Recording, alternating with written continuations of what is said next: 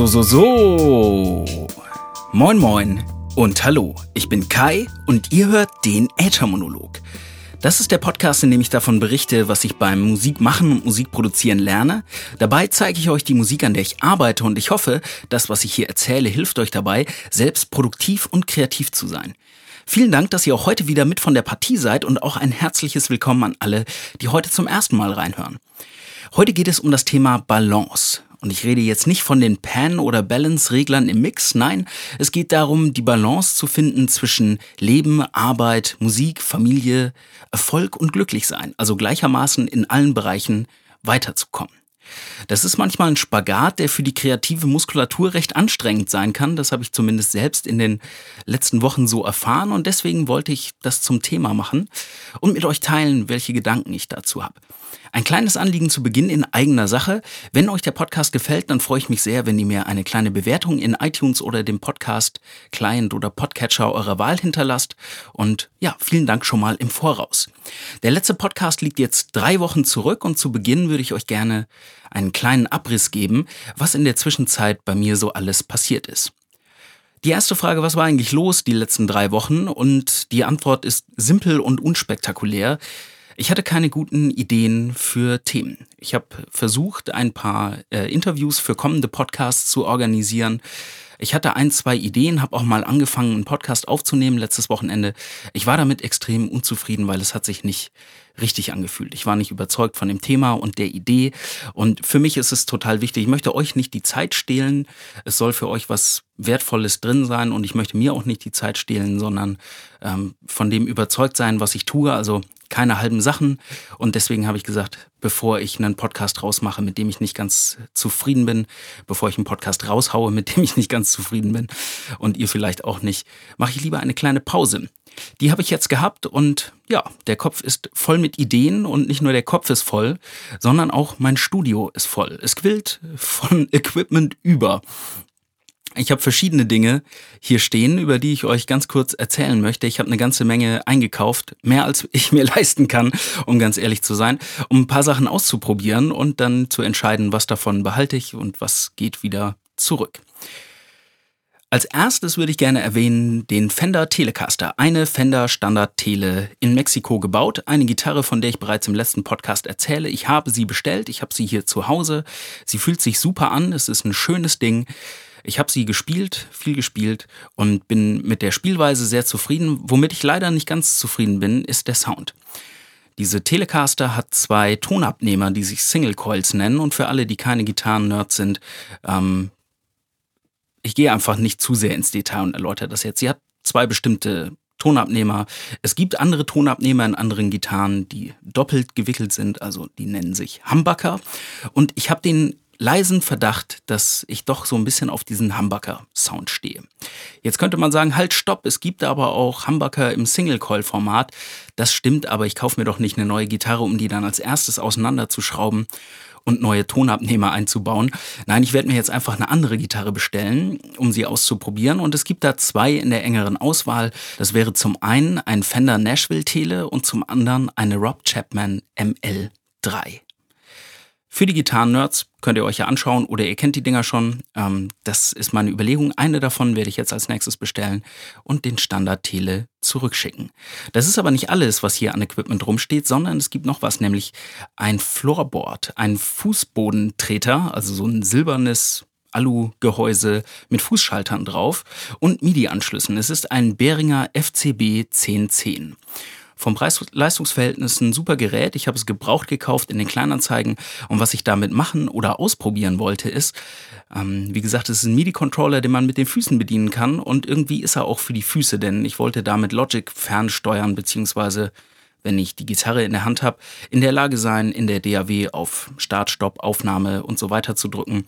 Oder wenn ich ein paar von meinen Songs performe, Spuren umzuschalten und solche Dinge zu tun. Ich bin allerdings mit der Bedienung und der Programmierung von dem Gerät nicht so ganz zufrieden. Es scheint irgendwie, für, für mich ist es unlogisch und ich müsste erst lernen, wie man das Gerät programmiert. Und es ist auch ein bisschen größer, als ich das erwartet hatte. Äh, ich war neugierig, wie es sich verhält. Es hat sich aber als Fehlkauf rausgestellt. Das heißt, den Kollegen werde ich einfach wieder verkaufen. Ja. Und last but not least habe ich hier eine Native Instruments Maschine Studio. Ein riesengroßer Apparillo, kaum noch Platz auf dem Schreibtisch. Ich musste sie auch gerade beiseite stellen, um hier mein Mikrofon aufzubauen. Das ist ein äh, Beat-Produktions-Controller und ähnlich wie die MPC Studio, die ich besitze, eine Kombination aus Software und Hardware, um damit Beats zu bauen. Ich bin bisher sehr begeistert von dem Workflow und dem Gerät. Es fasst sich super an, es ist solide verarbeitet, die Software macht einen guten Eindruck.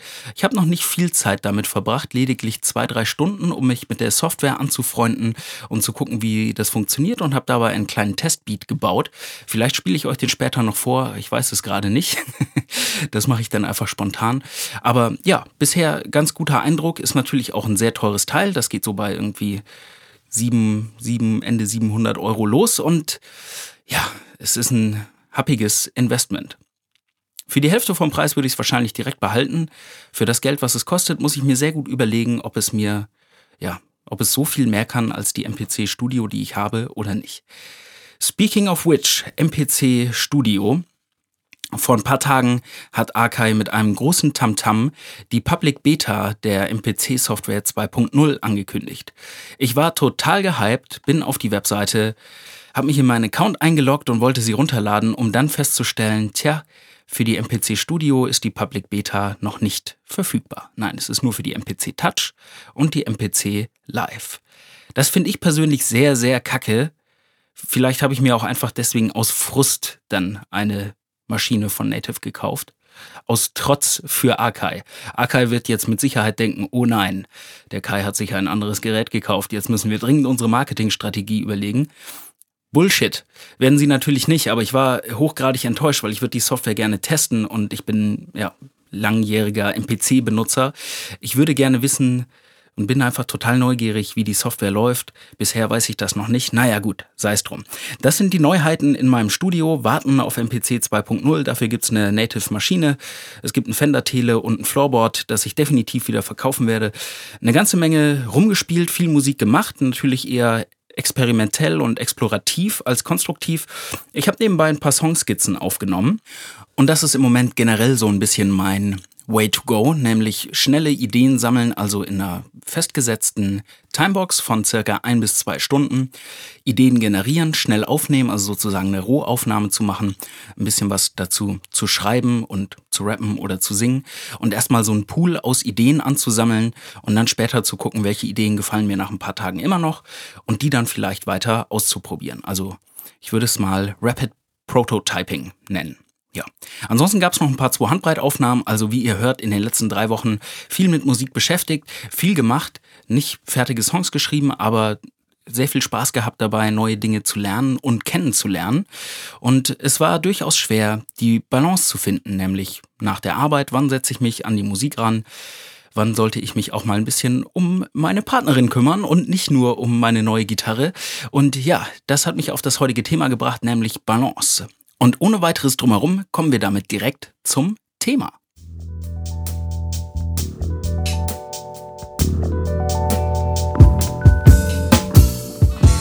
Von Balance. Ja. Eine der größten Herausforderungen für mich persönlich im Leben insgesamt ist die Balance zwischen den verschiedenen Lebensbereichen zu finden. Oder auch die Balance zwischen den Extremen. Und was mir dabei schwerfällt, ist, das Ganze ist nicht schwarz-weiß. Es ist nicht binär 1-0, sondern es gibt ganz viele Graubereiche. Es ist meistens so eine Mischung aus Kompromissen und irgendwie das Gleichgewicht zu finden. Und es gibt keine Faustregeln, die immer gelten, an die ich mich immer halten kann, mit denen ich alles richtig mache, sondern es geht darum, immer wieder situationsbedingt neue Entscheidungen zu treffen und immer so eine Subroutine laufen zu haben, was ist jetzt gerade dran, was ist jetzt gerade wichtig oder was ist jetzt gerade richtig, worauf habe ich gerade Lust, wann bin ich zu sehr Hedonist und wann tendiere ich etwas zum Workaholic. Das ist so die schwierige Balance. Ich weiß nicht, ob euch das manchmal ähnlich geht und ob das typisch ist für alle oder für viele Menschen oder ob mir das einfach mehr Probleme macht als anderen. Meine Erfahrung in den letzten Wochen dabei ist, ich möchte, ich habe einen Job, den möchte ich gerne gut machen, so wie alles, was ich im Leben tue, möchte ich gerne gut machen. Ich habe da einen Anspruch an mich selbst und das kostet natürlich Kraft. Manchmal mache ich mir dann zu Hause noch ein paar Gedanken dazu, um mich auf den nächsten Tag vorzubereiten. Dann gibt es natürlich noch so Themen wie Lernen, Weiterbildung, Konferenzen, Ne? Zum Teil mache ich das während der Arbeit, zum Teil aber auch in der Freizeit. Und das Ziel ist so ein bisschen, die Balance zu finden zwischen Job und Hobby, also die sogenannte Work-Life-Balance, von der man an allen Ecken hört und liest. Es ist in der Tat wichtig, denn Leben nur für die Arbeit kann ich mir nicht vorstellen. Und ein Leben so ganz ohne Arbeit und den ganzen Tag nur rumpimmeln zu Hause kann ich mir auch nicht so richtig gut vorstellen. Das heißt, es geht darum, das Gleichgewicht zu finden. Und Musik ist ein begünstigender Faktor, denn es gibt mir sehr viel zurück und sehr viel Ausgleich. Es ist auf der anderen Seite auch ein Fass ohne Boden. Es gibt immer wieder was Neues zu lernen. Es gibt neue Dinge zum Ausprobieren. Es ist aber auch so ein kreativer Prozess. Und manchmal schreibe ich einen Song in zwei Stunden. Manchmal brauche ich aber auch zwei Tage und tüdel rum und bin mit dem Ergebnis immer noch nicht zufrieden. Es gibt also bei allem in Musik gibt es immer eine Lernkurve, sei es mit der Software, mit der man arbeitet, mit dem Instrument oder wenn, wie ich vor einer Weile erzählt habe, Gesangsunterricht, den ich gerade nehme. Es ist ein Prozess, in dem man sich weiterentwickelt, in dem man langsam besser wird und man muss immer kontinuierlich dranbleiben. Das gilt für das Lernen allgemein, nicht jetzt nur für Singen oder Musik im, im Speziellen. Ja, und letzten Endes gibt es natürlich noch die Familie. Ich habe keine Kinder und daher habe ich in meiner Freizeit äh, etwas mehr Freizeit als andere äh, Freunde, die ich, die ich habe und kenne, die Kinder zu Hause haben. Die haben natürlich auch eine sehr wichtige Rolle in der Familie und die können nicht nach Hause kommen und sich als erstes vor die Gitarre setzen, sondern vielleicht sind dann erstmal die Kinder dran. Aber für mich sind es eben Beziehungen, Freunde und natürlich habe ich auch so Familie und Verwandte und auch dafür möchte ich Zeit haben und mir Zeit nehmen. Also in diesen drei Lebensbereichen irgendwie ja, soziale Kontakte, Familie, Freunde, Beziehungen und so weiter. Dann gibt es auf der anderen Seite Arbeit, Job oder das, wofür man arbeitet oder womit man seine Brötchen verdient. Und für mich auf der anderen Seite Musik, Hobby und soll natürlich auch irgendwie nach vorne gehen. Für manche Menschen gibt es vielleicht weniger Bereiche, in dem Fall, wo Musik und Arbeit dasselbe ist. Das kann ich nicht beurteilen, denn bei mir sind es eben diese drei Bereiche, ja. Und die Balance, die ich suche, ist auf verschiedenen Ebenen zwischen diesen drei Lebensbereichen und wenn man sich Musik im Besonderen anguckt, dann gibt es nochmal für mich eine Balance zwischen Musik machen und Marketing oder mit Musik erfolgreich sein. Vor ein paar Jahren habe ich immer sofort abgeschaltet, wenn jemand Musik und Marketing in einem Satz erwähnt hat. Ging gar nicht für mich. Es hatte immer das Bild, dass ich damit meine Seele verkaufe oder irgendwas, irgendwie komische Musik machen muss, auf die ich keine Lust habe. Heute habe ich da ein differenzierteres Bild. Ich meine, wir leben in einer unfassbar guten Zeit. Früher, und damit meine ich vielleicht vor 20, 40, 50 Jahren, war es undenkbar, als Musiker Erfolg zu haben ohne einen Major-Plattendeal. Aufnahmen waren nicht möglich ohne ein professionelles Studio und es gab grundsätzlich auch kein Release ohne eine Pressung. Also Musik gab es nur auf Hardware. Man brauchte eine CD, eine Kassette, eine Schallplatte oder sonst irgendwas. Anders konnte man die Musik nicht präsentieren für Menschen. Heute sieht das ganz anders aus. Wir haben Home-Studios und leistbares Equipment, es gibt digitale Releases und wir können uns im Netz selbst vermarkten. Das ist super geil, es hat aber auch einen großen Nachteil. Für mich zumindest. Es gibt nämlich jetzt keine Ausrede mehr, nicht das zu tun, was ich machen möchte. Ich meine, klar, kann ich nach Ausreden suchen, aber im Grunde interessiert niemand, wenn ich jetzt sage, warum ich irgendwas nicht machen kann oder warum ich bestimmte Songs nicht schreiben kann. Es interessiert gar nicht. Und das ist geil und auch hart. Die unangenehme Realität, mit der ich konfrontiert bin, ist, das, was ich erreiche, liegt alleine an mir, an meiner Energie, an dem Willen, den ich aufbringe, am Durchhaltevermögen, wie ich mit Rückschlägen umgehe und so weiter. Und ich würde behaupten, das gilt heutzutage für fast jeden Musiker. Wir haben zahllose Möglichkeiten, wir müssen uns aber auch selbst drum kümmern. Wenn man früher vielleicht ein Label hatte oder so, dann hat das Label sich um die Promo oder sonst irgendwas gekümmert. Und äh, die Aufnahme im Studio, da gab es einen professionellen Engineer. Heute als äh, Hobbymusiker oder Hobbyproduzenten sind wir alles gleichzeitig. Wir sind Musiker, wir sind der Sound Engineer, wir sind der Booker, wir sind der Promo-Heini. Wir vereinen das alles in einer Person. Das heißt, wir müssen viel mehr lernen und uns in viel mehr Bereichen auskennen als nur in unserem Instrument. Das ist gut, weil es uns die, die Kraft gibt, selbst Dinge zu erreichen und umzusetzen, weil es im Prinzip nur daran liegt, wie schnell und wie gut können wir lernen. Auf der anderen Seite ist es auch schlecht, weil es uns den, den Fokus wegnimmt. Es reicht eben nicht nur noch, sich auf sein Instrument zu konzentrieren. Natürlich muss man im Auge behalten, welche Ziele man erreichen will. Also natürlich reicht es völlig, sich mit seinem Instrument zu beschäftigen. Allerdings dann nicht, wenn man hofft, mit der Musik erfolgreich zu werden und möchte, dass die Musik von anderen gehört wird. Wenn man einfach nur zu Hause spielen möchte, kein Problem. Ja, Glück und Segen oder nee, Fluch und Segen heißt es eigentlich. Aber es gibt eine gewisse Berechenbarkeit. Also auch wenn es kein richtig oder falsch gibt, gibt es berechenbare Faktoren, mit denen wir diesen Spagat zwischen Musik und Selbstvermarktung oder Planung und Produktion irgendwie stemmen können. Ich möchte das mal am Beispiel machen von Album versus Single Releases. Ähm, ganz beliebtes Thema, habe ich schon ein paar Mal drüber gesprochen. Es gibt entweder die Variante, ich schreibe ein Jahr lang Songs und dann habe ich am Ende des Jahres ein Album und veröffentliche das. Und das heißt, ich habe zwölf Monate lang überhaupt nichts released und dann kommen zwölf Songs auf einmal. Das ist mit Sicherheit gut, weil dann manche Leute denken, oh krass, ein ganzes Album, das höre ich mir jetzt eine Weile an. Demgegenüber stehen Single Releases, also zum Beispiel zu sagen, ich hau jeden Monat einen Song raus. Das sind dann am Ende des Jahres auch zwölf Songs. Aber ich habe immer wieder kontinuierlich was, über das ich berichten kann. Und ja, jetzt kann jeder für sich selbst entscheiden, wovon er sich mehr verspricht. Ist es besser, Leute kontinuierlich äh, bei der Stange zu halten oder lange an einem größeren Projekt zu arbeiten und das dann auf einen Rutsch rauszuhauen? Ich würde mal behaupten, der berechenbare Faktor in dieser schnelllebigen Gesellschaft ist regelmäßiger Content. Wenn vor einem halben Jahr jemand meine Facebook-Seite geliked hat und ich habe seitdem nie wieder irgendwas gepostet, dann haben die Menschen mich wahrscheinlich vergessen, bis ich dann zum nächsten Mal was poste und fragen sich, wer ist das zur Hölle eigentlich? Wenn ich regelmäßigen Content veröffentliche, dann sieht die Welt schon anders aus. Dann kann ich andere Menschen in meinen Arbeitsprozess involvieren.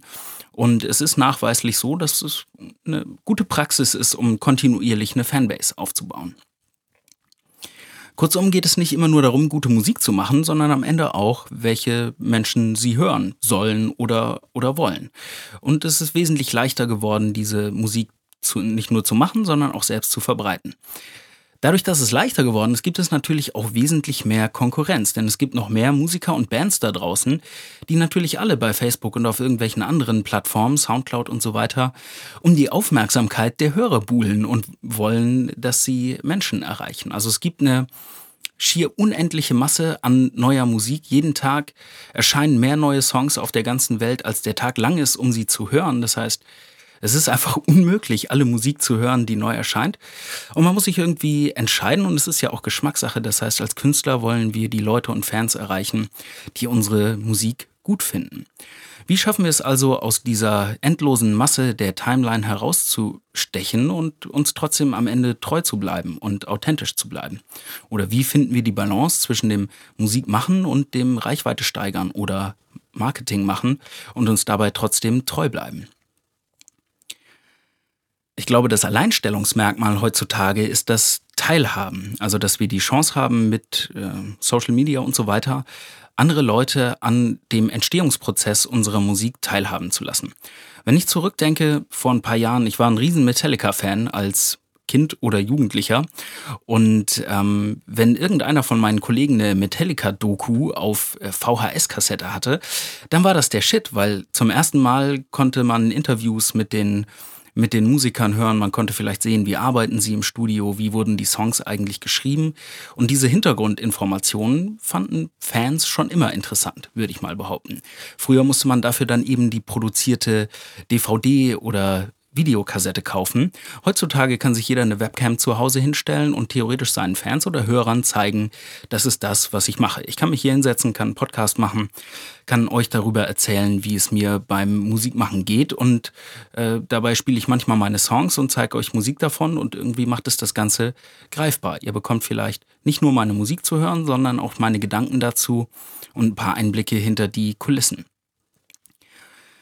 Am Ende des Tages würde ich behaupten, das ist nur eine These, das ist kein unwiderlegbarer Beweis, aber ich sage einfach, Wer macht, hat bessere Chancen als die, die immer noch planen und überlegen, was der große Wurf wird. Also am Ende, egal was ihr macht, ob ihr euch entscheidet, es wird das Album am Ende des Jahres oder es wird ein Song pro Monat und alles, was dazwischen und drumherum liegt, wenn ihr es tut und einfach macht und Fortschritte macht und versucht, die Sachen rauszuhauen, dann kann es vielleicht passieren, dass der gewünschte Effekt ausbleibt, also dass das Album oder der Song nicht so durch die Decke geht, wie ihr euch das gewünscht habt, ihr vielleicht nicht so viele Leute erreicht wie geplant, aber es passiert auf jeden Fall was. Also beim Machen ist das einzige Risiko, der gewünschte Effekt bleibt aus und das bleibt ja auf jeden Fall, wenn wir nichts tun. Warum nicht riskieren?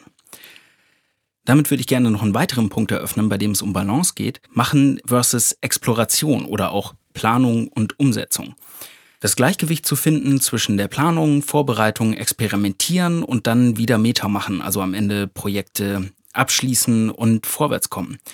Wie geht das eigentlich oder wie funktioniert das? Wie finden wir die Balance zwischen wir wollen unsere Ziele erreichen und wir wollen was machen, aber es braucht auch irgendwie Vorbereitung. Nur wie viel Vorbereitungszeit braucht es denn und wann machen wir dann eigentlich? Also wie teilen wir die Zeit auf, die wir für Musik oder unser Projekt haben um zu unterscheiden, was davon investieren wir in Experimente, Ausprobieren, Vorbereitung und was investieren wir in das wirkliche Abschließen von Projekten.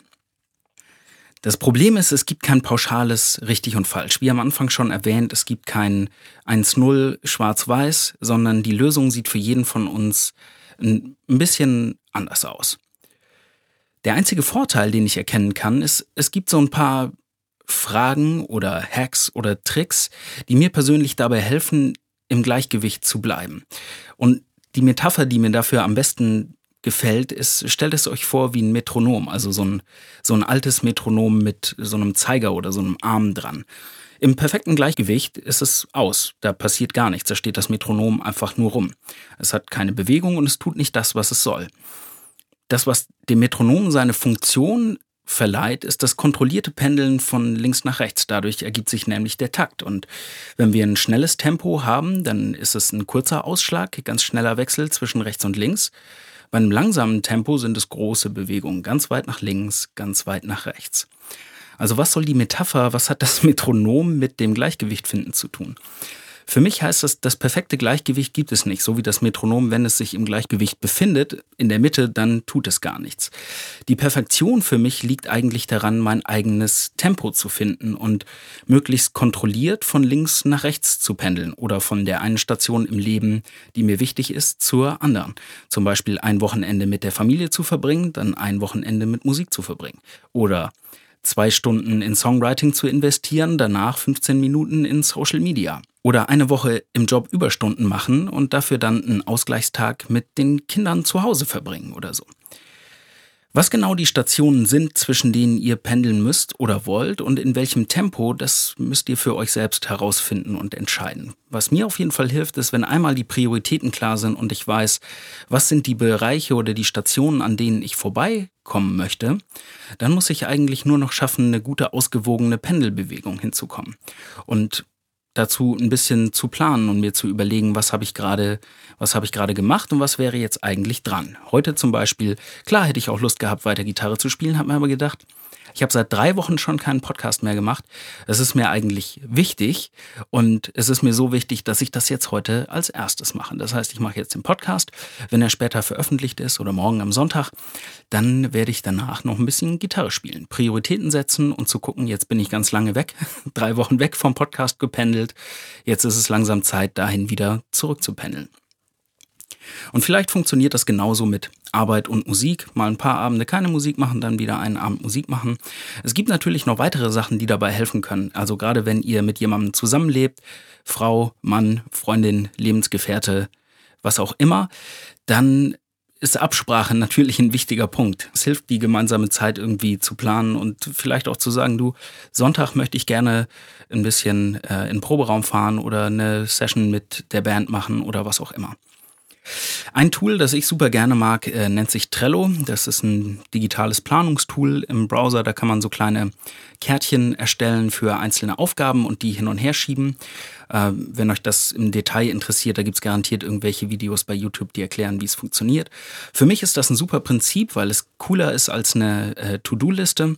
Die Sachen können nämlich wechseln von der Priorität und ich kann mir auch ja, Termine setzen für bestimmte Dinge. Zum Beispiel erinnere mich alle 14 Tage dran, dass ich einen neuen Podcast mache. Und bisher fahre ich mit Trello ganz gut. Ich verlinke das einfach mal in der Beschreibung, falls es euch interessiert. Für manche Leute mag Time Tracking vielleicht auch eine gute äh, Alternative sein. Es gibt eine ganze Menge Apps, äh, mit der man ja, Zeit tracken kann. Ähm, zum Beispiel jeden Tag eine Stunde Gitarre lernen, dann macht man seinen Timer an und kann am Ende der Woche schauen, habe ich bei sieben Tage die Woche wirklich sieben Stunden Musik gemacht am Ende, Gitarre gelernt.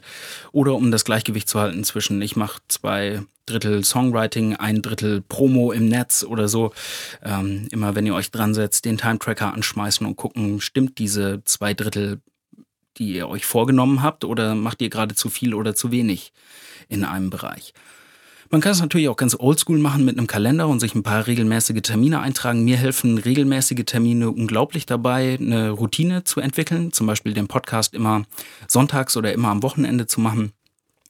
Nach einigen Wochen oder nach einigen Monaten hatte ich das schon institutionalisiert und es fiel mir wesentlich leichter, das dann zu machen. Also vielleicht einfach in eurem Papier- oder Digitalkalender ein paar Zeitblöcke freischaufeln und da eine Erinnerung reinpacken. Ja, und was euch sonst vielleicht noch hilft dabei, dem Pendel Platz zu schaffen. Neulich hatte ich eigentlich Zeit zum Musikmachen geplant und wollte ein bisschen Text schreiben, aber ich war die ganze Zeit abgelenkt und in Gedanken bei der Arbeit, also bin ich erstmal eine kleine Runde laufen gegangen. Nicht lange, 20 Minuten oder so. Zwei Kilometer, eine ausgedehnte Runde um den Block und ähm, danach war mein Kopf frei und ich konnte mich wieder hinsetzen und mich auf die Musik konzentrieren. Fassen wir zusammen. Es ist nicht immer leicht, die Balance zu finden zwischen Leben, Job, Arbeit, Familie, Musik und allem, was uns im Leben wichtig ist. Es gibt leider auch keine goldene Regel oder kein Grundrezept oder wenn es sie gibt, dann habe ich sie noch nicht gefunden, die mir dabei hilft, alles immer richtig zu machen. Im Grunde genommen ist es eine Pendelbewegung von einem Extrem ins nächste. Und das Einzige, was ich versuchen kann oder woran ich meinen Erfolg messe, ist, ob ich es schaffe, regelmäßig zu pendeln also in Bezug auf die verschiedenen Bereiche, mit jedem die Zeit, die ich mir vorgenommen habe, zu verbringen und dabei keinen der anderen Bereiche zu vernachlässigen. Denn das Ganze ist einfach nicht schwarz-weiß, sondern es ist grau. Es sind Kompromisse, Absprachen und Planung, die damit reinspielen. Manchmal frage ich mich natürlich, wie muss das sein, wenn man so als Vollzeitmusiker einfach einen Monat im Studio verbringt zum Songwriting? Schön, das werde ich so schnell nicht herausfinden. Auf der anderen Seite weiß ich, ich kann mich an jedem Wochenende hinsetzen und mir eine Stunde oder zwei oder wenn es nur eine halbe ist, ein kleines bisschen Zeit für mich und die Musik nehmen und kontinuierlich das machen, worauf ich Bock habe. Letzten Endes liegt es an mir, was ich aus den Mitteln, die mir zur Verfügung stehen, mache. Und Ausreden wie, ich kann aber kein Album schreiben, weil ich habe nicht einen Monat Freizeit, das zählt in meinen Augen heutzutage nicht.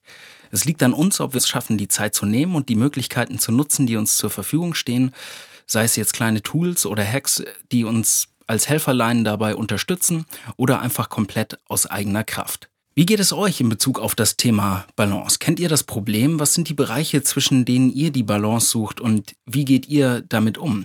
Ich würde mich freuen, wenn ihr es teilt mit mir und den anderen Hörern und Hörerinnen, nämlich entweder in den Kommentaren auf ertomonolog.de oder einfach auf meiner Facebook-Seite facebook.com slash ertomonolog. Ihr könnt mir natürlich auch direkt eine E-Mail schreiben, wenn ihr nicht wollt, dass jeder eure Antwort sieht. Dann könnt ihr schreiben an moin.ertomonolog.de. Wenn ihr mich unterstützen wollt, dann findet ihr meine Musik bei Soundcloud, iTunes, Spotify und Co. unter dem Künstlernamen Klartexter oder dem Bandnamen Zwohandbreit. Ihr könnt mich auch bei Patreon unterstützen, patreon.com slash Klartexter und für Unterstützer gibt es da kleine Blicke hinter die Kulissen und auch einen kleinen Sonderpodcast, in dem ich Songs zeige, an denen ich gerade arbeite und die sich noch in der Entstehung befinden. Ich sage jetzt erstmal vielen Dank fürs Zuhören. Ich hoffe, es hat euch gefallen und es war irgendwas Nützliches für euch dabei. Und ihr schafft es heute und in der kommenden Woche, eine ausgewogene Balance zwischen den Dingen zu finden, die ihr machen müsst und die ihr machen wollt. Zwischen den Dingen, die ihr machen solltet und die, die euch wichtig sind. Habt ein schönes Wochenende und einen guten Start in die neue Woche und am allerwichtigsten, seid kreativ. Reingehauen, bis zum nächsten Mal und Peace!